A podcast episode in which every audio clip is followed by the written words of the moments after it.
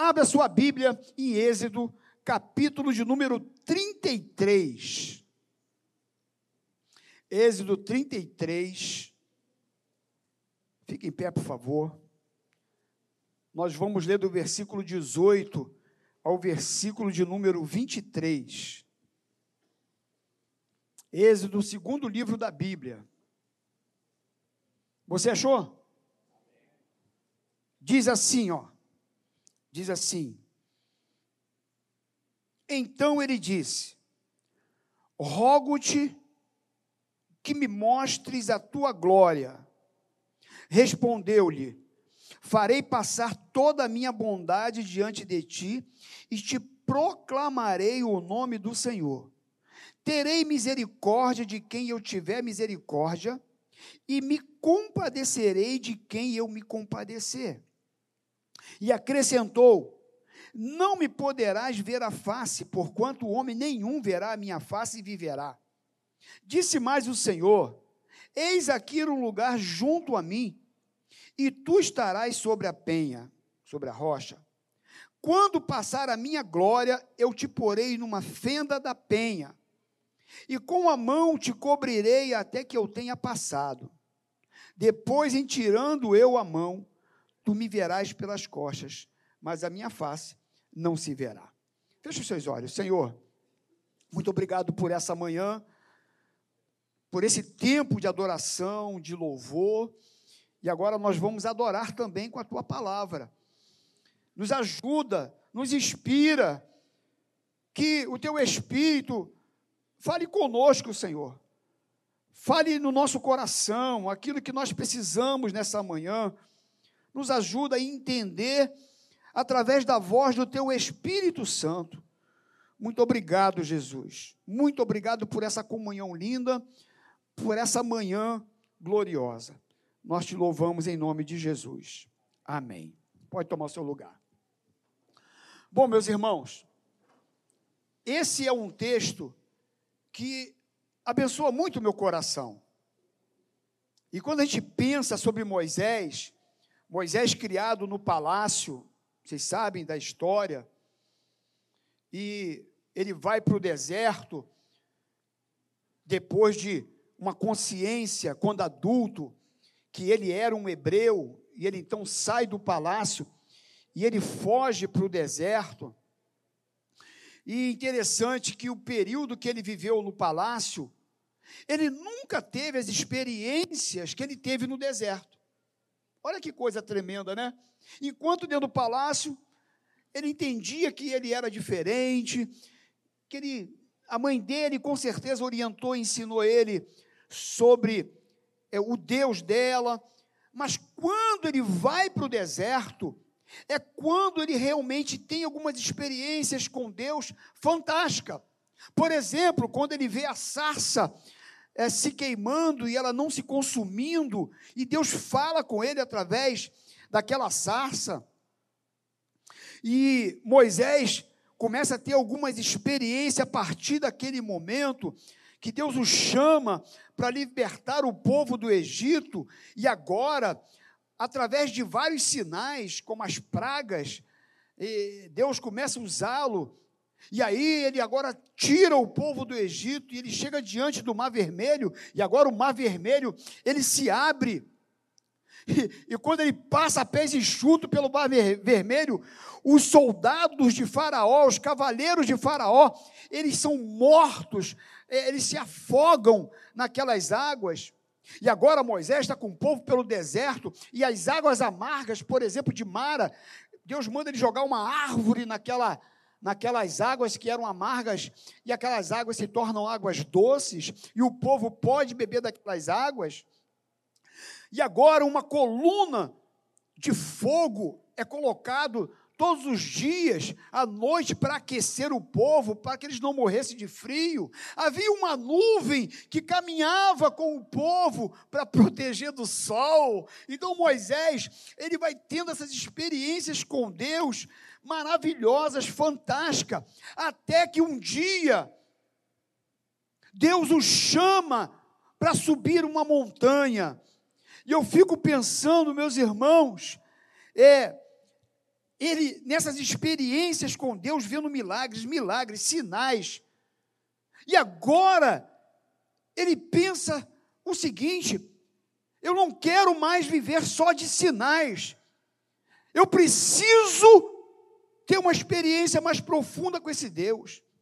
Eu quero ver esse Deus. Tem uma música do Fernandinho que ele fala isso, né? Ele fala: os cavaleiros de, de Faraó é, morreram. É, ele foi falando, ele vai falando das experiências de Moisés, que eu não vou lembrar da letra, que com letra tu sabe, né? Então, mas chega uma hora que ele fala assim: é, é como que agora eu não quero mais só ver sinais. Agora eu preciso de algo mais profundo, algo maior com Deus.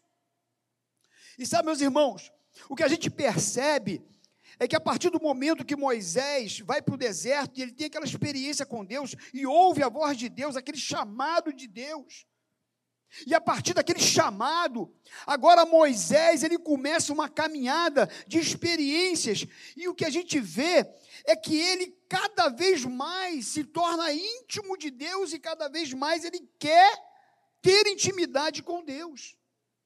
Olha Êxodo 33, você leu comigo aqui, a partir do 18. Olha no versículo de número 7, o que diz. Tua Bíblia está aberta? Olha aí. Êxodo 33, versículo 7. Ora, Moisés costumava tomar a tenda e armá-la para si fora, bem longe do arraial. E lhe chamava a tenda da congregação. Todo aquele que buscava o Senhor saía à tenda da congregação que estava fora do arraial. Quando Moisés saía para a tenda, fora, todo o povo se erguia, cada um em pé, na porta da sua tenda, e olhavam pelas costas até entrar ele na tenda.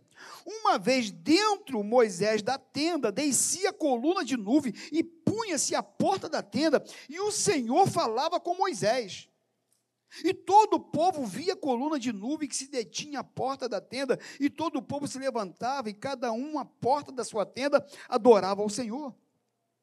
Falava o Senhor a Moisés face a face, como qualquer fala a seu amigo. Então voltava Moisés para o arraial. Porém, o moço Josué, seu servidor, filho de Nun, não se apartava da tenda. Então, meus irmãos, Moisés, ele tinha esse desejo e essa intimidade com Deus. E cada vez o que a gente percebia é que essa intimidade aumentava. E a minha pergunta, ou pelo menos a primeira pergunta nessa manhã para você, e eu me fiz também essa pergunta, é essa. A, a minha intimidade, a sua intimidade, com o passar do tempo, ela tem aumentado, ou ela tem estagnado, ou pelo contrário, ela tem diminuído, ela tem se esfriado. Como, é, como que está a sua intimidade com Deus? Como que está a sua intimidade com Jesus com o passar do tempo? Ah, eu tenho 10 anos na igreja. Ah, eu tenho 15. Bacana. Ah, eu já tenho 30. Legal, hein? Que bom, 30. Mas eu quero saber como que está o seu relacionamento com Jesus? Como que está o seu relacionamento com Deus? Você tem 20 anos, mas isso tem sido uma crescente na tua vida? Isso tem aumentado ou está ali paradinho? Estagnado? Ou será que a sua intimidade cada vez tem sido melhor? Porque eu quero dizer para você nessa manhã que o seu Deus, o, as águas são profundas. O seu Deus ele é muito maior do que o que você já conhece dele. E você precisa conhecer muito mais desse Deus, porque Ele tem muito mais para revelar para você. No capítulo 33, do versículo 1, olha só, 33, do 1 ao 3. Aliás, é, vamos do 1 ao 3. Disse o Senhor a Moisés: Vai, sobe daqui tu, o povo que tiraste da terra do Egito, para a terra a respeito da qual jurei a Abraão, a Isaac e a Jacó, dizendo: a tua descendência a darei. Enviarei o anjo adiante de ti, lançarei fora os cananeus, os amorreus, os heteus os fariseus, os heveus, os jebuseus, sobe para uma terra que mana leite e mel, eu não subirei no meio de ti, porque o povo de dura cerviz, para que te não consuma no caminho. Então, meus irmãos, Deus fala para Moisés, depois do povo fazer lá um bezerro de ouro, abandonar esse Deus, só porque Moisés demorou 40 dias lá em cima do monte, eles fizeram um bezerro de ouro e começaram a adorar esse bezerro. E aí, então, Deus fala para Moisés: Moisés, esse povo aí, não tem jeito, Moisés. Eu tenho feito vários sinais, eu tenho abençoado, eu tenho cuidado, eu tenho guardado, eu tenho livrado. E eles estão adorando outro Deus. E aí Deus falou: sabe uma coisa? Eu vou fazer o seguinte, Moisés. Sabe a terra que eu prometi para vocês? Então, como eu sou fiel, o que eu prometo eu cumpro. Eu vou fazer o seguinte: eu vou fazer você vencer todos os seus inimigos no caminho, e vocês vão chegar na terra prometida. Mas eu vou mandar um anjo ir com vocês. Eu não vou com vocês. E aí, o que que Moisés diz para Deus aqui, a partir do versículo número 12? Disse Moisés ao Senhor: O Senhor me diz para me subir com esse povo, porém, não me deste saber a quem há de enviar comigo, contudo disseste, conheço pelo teu nome, também achaste graça aos meus olhos. Agora, pois, se achei graça aos seus olhos, eu rogo-te que me faças saber neste momento o teu caminho, para que eu te conheça e ache graça aos teus olhos, e considera que esta nação é teu povo. Respondeu-lhe: A minha presença irá contigo e eu te darei descanso. Então lhe disse Moisés: Se a tua presença não vai comigo, não nos faça subir deste lugar. Olha o que, que Moisés diz para Deus. Moisés diz o seguinte: Olha, o Senhor está dizendo que vai me dar terra, o Senhor vai me dar vitória para meus inimigos, mas se o Senhor não tiver comigo, eu não saio desse lugar com esse povo. Como que dizendo, não importa as bênçãos, não importa as vitórias, não importa os milagres. O que faz a diferença na minha vida, Senhor, é a tua presença. Não é os milagres, não é as bênçãos. E muitas vezes nós damos mais valor às bênçãos, às conquistas, às vitórias, do que propriamente a Ele. E não adianta nada você ter bênçãos, é você ter vitória, ter casa, ter carro, e ter uma família e, e tudo bem com saúde, e você não ter a presença de Deus.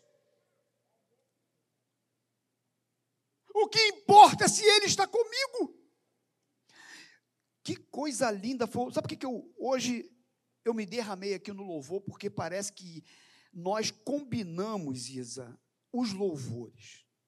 Porque tudo que estava no meu coração, preparando essa mensagem, todas as canções, todas elas, eu até escrevi aqui embaixo, copiei uns pedacinhos da canção aqui, que você cantou. A sua presença me satisfaz, não foi? A primeira foi sobre um adorador, né? Aí a outra, tu és tudo que eu mais quero. Pai, eu amo a sua presença pois a tua glória eu quero ver. Eu vou chegar lá na glória, daqui do texto que nós lemos. Aí Cristo em ti se revelou. Tá bom. A mensagem vai continuar. Todas as canções. E o Espírito Santo foi enchendo a minha alma, meu coração. Porque Moisés, ele diz isso se o Senhor não for comigo, não há razão para me sair desse lugar. Então eu quero dizer para você nessa manhã: não importa as bênçãos que você tem recebido, não importa as vitórias que você tem recebido, porque o que faz diferença na vida de um homem e de uma mulher é se Deus está presente, é se Jesus está presente. Porque não é carro que satisfaz, não é apartamento que satisfaz, não é dinheiro no bolso que satisfaz. O que satisfaz a minha alma é a presença de Deus.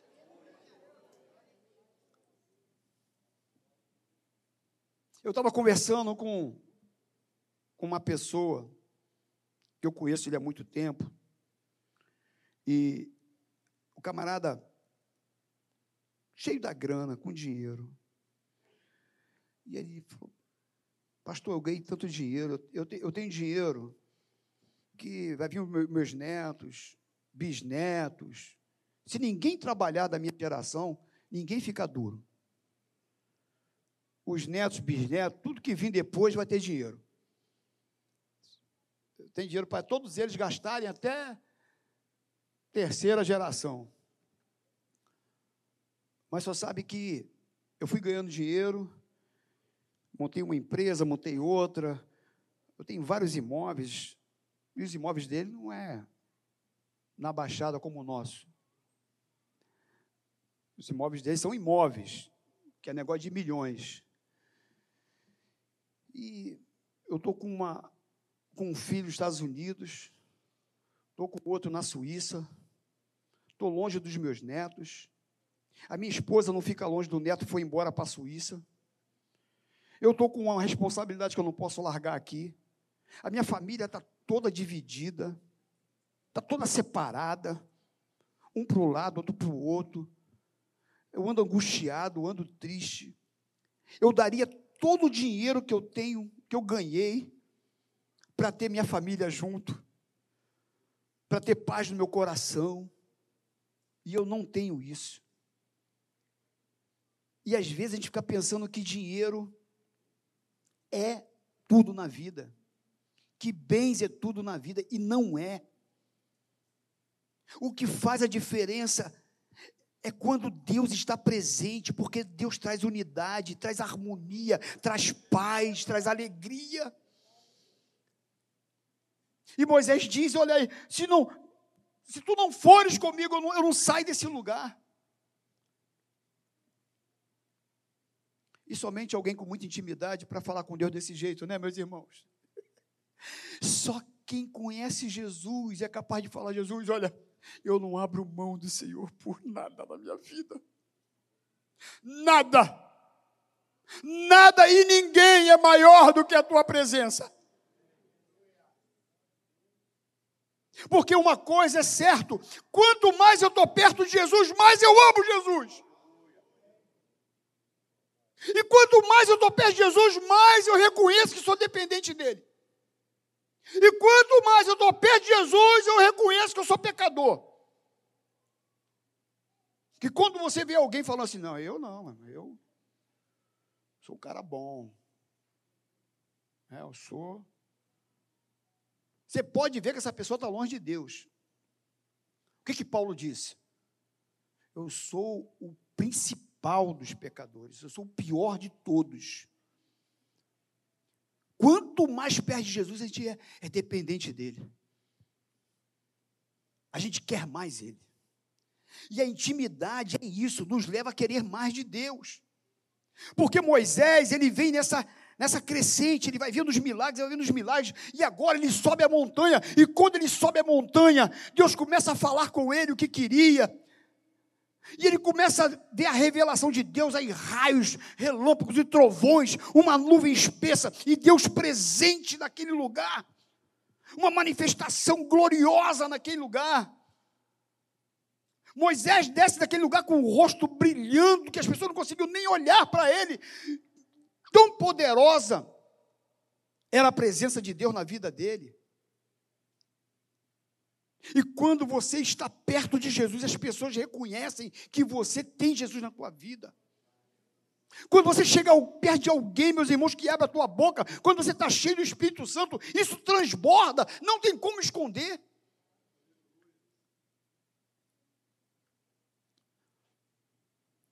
Quanto mais estou próximo de Deus, mais eu quero Deus. No versículo 18, do capítulo 33, diz assim: Moisés falando, né? Então ele disse: Rogo-te que me mostre a tua glória. Olha só, olha aqui, meus irmãos, para mim. Moisés vem vendo as experiências, ele sobe a montanha, aí ele desce, aí Deus fala para ele: Ó, eu não vou com você. Aí ele fala: Se o senhor não for comigo, eu não saio desse lugar. Eu só saio desse lugar se o senhor estiver comigo. Aí depois que ele fala isso com Deus, ele chega para Deus e fala assim, agora eu quero ver a tua glória, só isso. Mas sabe o que é isso? É intimidade. Porque quanto mais eu tenho Jesus, mais eu quero.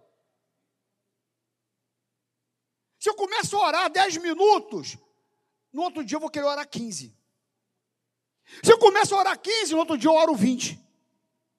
Se eu oro 30 minutos, quando eu vejo, eu estou orando uma hora. Já aconteceu com você que você fala assim: eu vou orar tantos minutos, aí você começa a orar. Aí você dá uma vontade de levantar, não dá?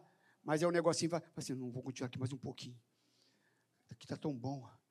Deixa eu ficar mais um pouquinho aqui. Ah, não, já aconteceu contigo. Vou ficar mais um pouquinho aqui. Porque aqui está bom. Esse lugar aqui está bom demais. Porque quanto mais você está na presença dele, mais você quer. 30 minutos hoje, amanhã é 40. Ah, pastor, eu não tenho hábito de orar. Começa com 5 minutos. Começa com 5. Ah, vai com 5. 10 minutinhos. 10, 10, 10. 10 minutos. Abre o coração para ele. Fala de verdade. E às vezes você está orando, os pensamentos vão, né? Acontece contigo isso? É? Começa a orar em voz alta.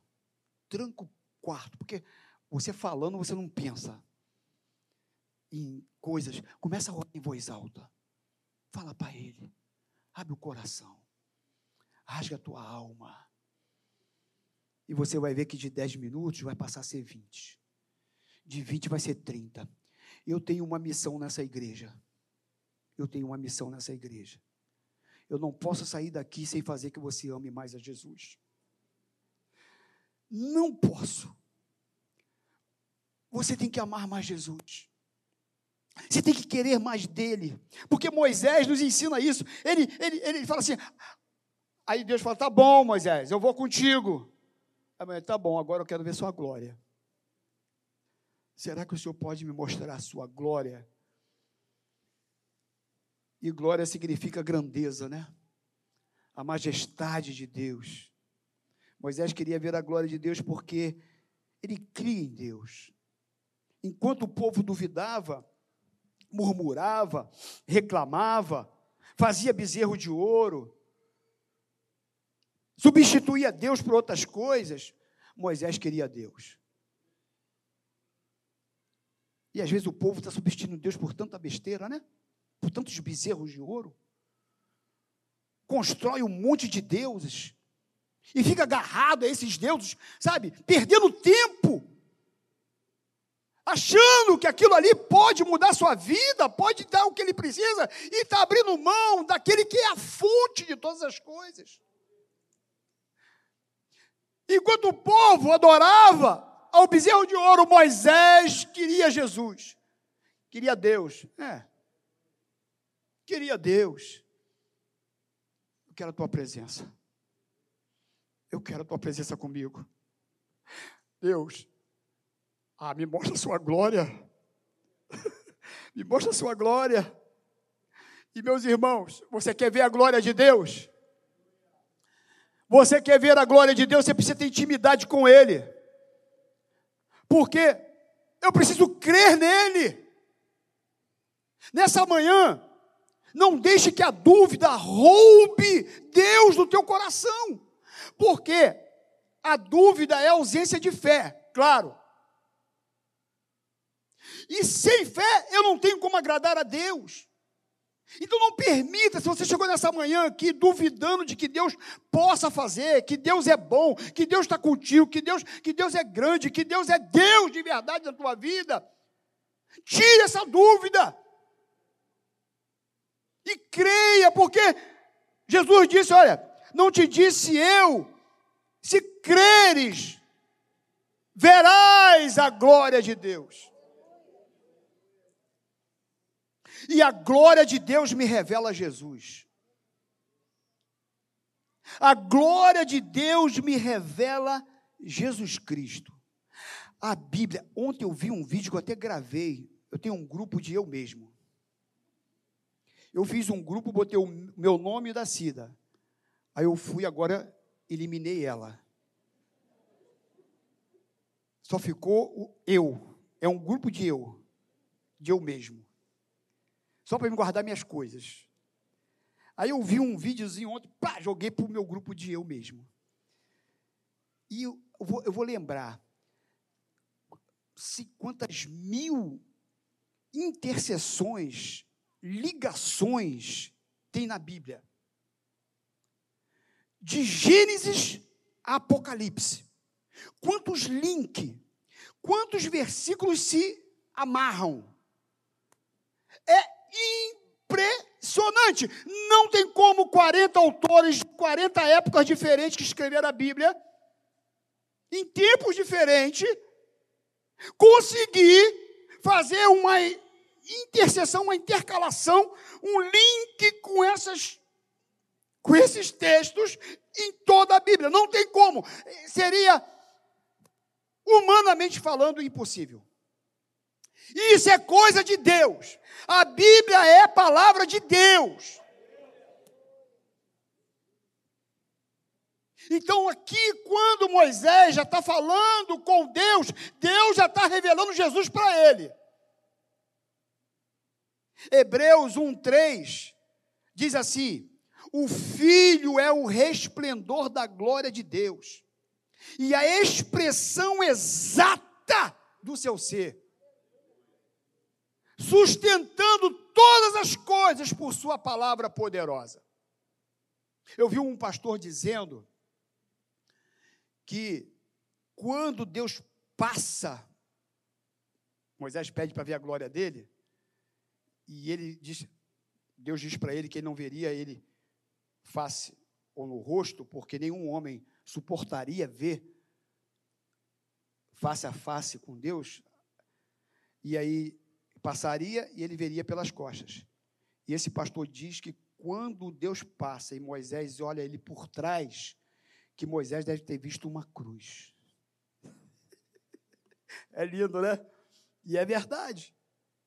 E aí, meus irmãos, Jesus diz assim: Eu sou o caminho e a verdade e a vida. Ninguém vem, não é vai, ninguém vem ao Pai senão por mim.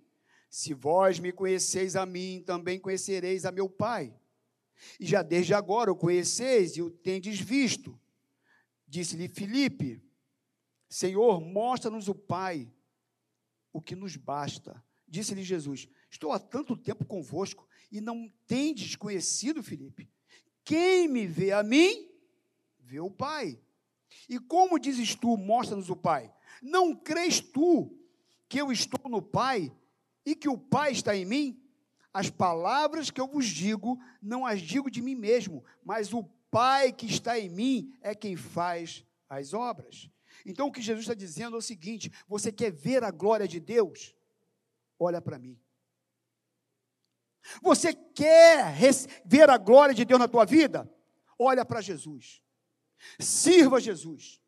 Adore a Jesus. Obedeça a Jesus. Creia em Jesus. E aí, no versículo 21, olha aqui, meus irmãos, o texto. No versículo 21. Então Moisés pede para ver a glória de Deus. Rogo-te que me mostre a tua glória. Aí no versículo 20, é assim, ó. Não me poderás ver a face, porquanto homem nenhum verá a minha face e viverá. Versículo 21. Disse mais o Senhor: Eis aqui o lugar junto a mim, e tu estarás sobre a rocha e tu estarás sobre a rocha. Quem é a rocha? Um dos codinomes de Jesus. É a rocha. Eu dei a resposta, né? Eu perguntei e eu mesmo respondi. E é justamente isso. A rocha é Jesus Cristo.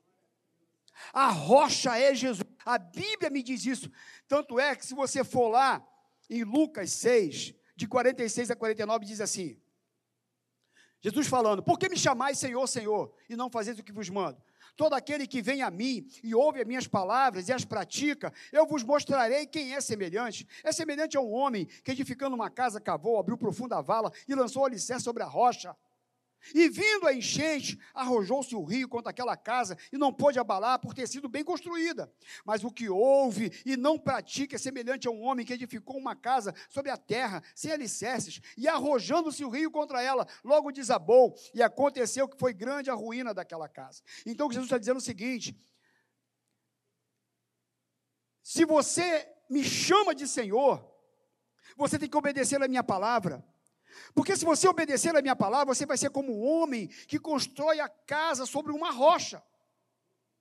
Porque vem o rio, vem a chuva, vem os rios, vem os ventos, bate contra essa casa, mas porque ela está construída sobre uma rocha, ela permanece firme, ela não desaba. Mas tem aquele que constrói sua casa sobre areia, que aí vem a chuva, vem o rio, você vê que o rio, a chuva e o vento vêm sobre as duas casas. Então o problema vem sobre todos nós. Dificuldade sobre todos nós. Só que há uma diferença. Às vezes as coisas não estão acontecendo do jeito que a gente quer que aconteça, da maneira que a gente pensa que tem que ser. E está vivendo algumas coisas difíceis na vida e não entende. Mas o que vai fazer a, difer a diferença na tua vida é onde você está. Se é sobre a areia ou sobre a rocha. Porque se você estiver sobre a rocha, que é Jesus, vai vir vento, sim, vai.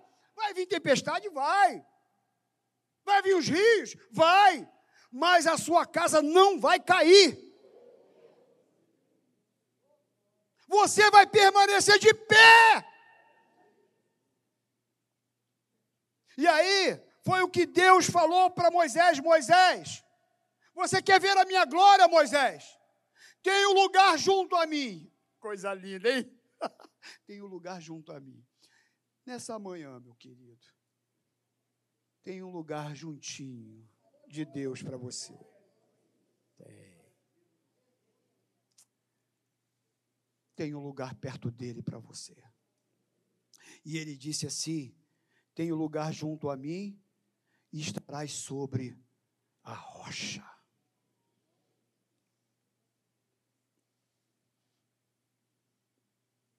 E aí no versículo 22, quando passar a minha glória, eu te porei numa fenda da penha, na fenda da rocha, e com a mão te cobrirei até que eu tenha passado. E aí, Moisés, você vai ver a minha glória, mas você não pode me ver porque tu não vai suportar. Mas quando eu passar, Moisés, eu vou te colocar, você vai estar na fenda da rocha.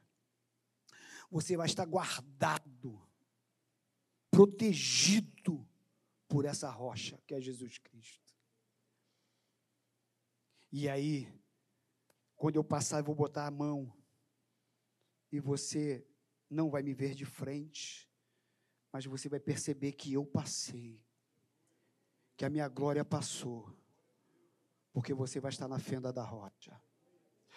Sabe, meu irmão, minha irmã, é na fenda da rocha em Jesus Cristo, é protegido, é guardado por Ele, que você vê a glória de Deus passando na tua vida.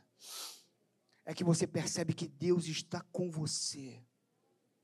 É que você percebe que Ele está cuidando de você. É que Deus está cuidando. E ele diz aqui ainda no versículo 19: respondeu-lhe: Farei passar toda a minha bondade diante de ti. Nós cantamos também sobre a bondade de Deus. E aí ele diz assim: passará a minha bondade por você.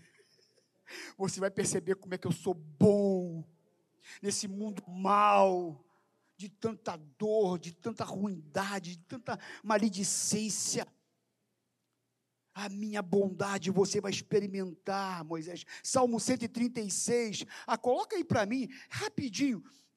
Vou, não vou nem ler ele todo, que senão não vai dar. Mas olha, aí ele diz aqui assim, ó farei passar minha bondade diante de ti, e te proclamarei o nome do Senhor, e terei misericórdia de você.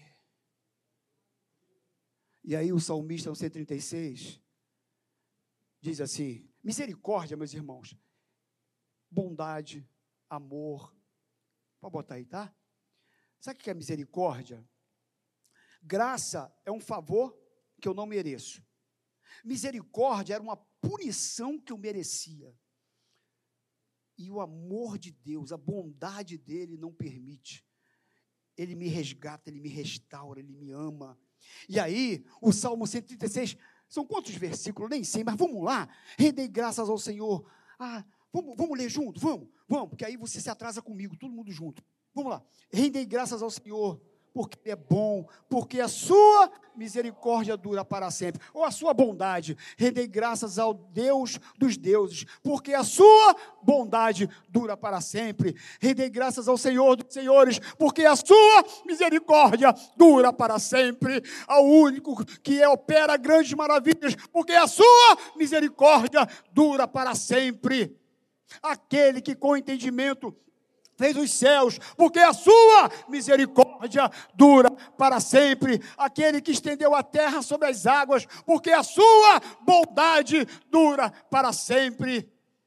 Aquele que fez os grandes luminares, porque a sua misericórdia dura para sempre. O sol para presidir o dia, porque a sua misericórdia dura para sempre. A lua e as estrelas presidir a noite, porque a sua misericórdia dura para sempre. Aquele que feriu o Egito nos seus primogênitos, porque a sua misericórdia dura para sempre.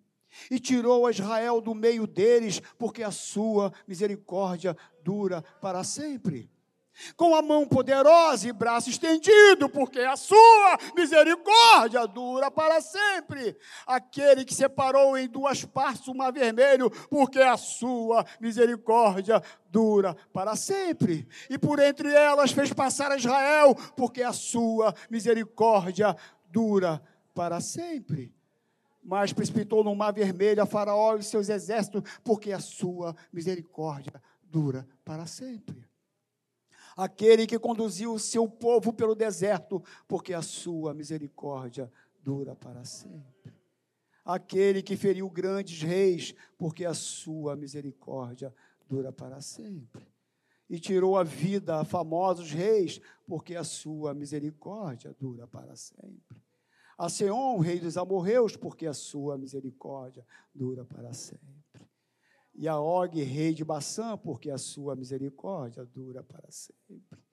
Cujas terras deu herança, porque a sua misericórdia dura para sempre. Em herança, Israel, seu servo, porque a sua misericórdia para sempre. A quem se lembrou de nós em nosso abatimento, porque a sua misericórdia dura para sempre. E nos libertou dos nossos adversários, porque a sua misericórdia dura para sempre. E dá alimento a toda a carne, porque a sua misericórdia dura para sempre. O tributai louvores ao Deus dos céus, porque a sua misericórdia dura para sempre.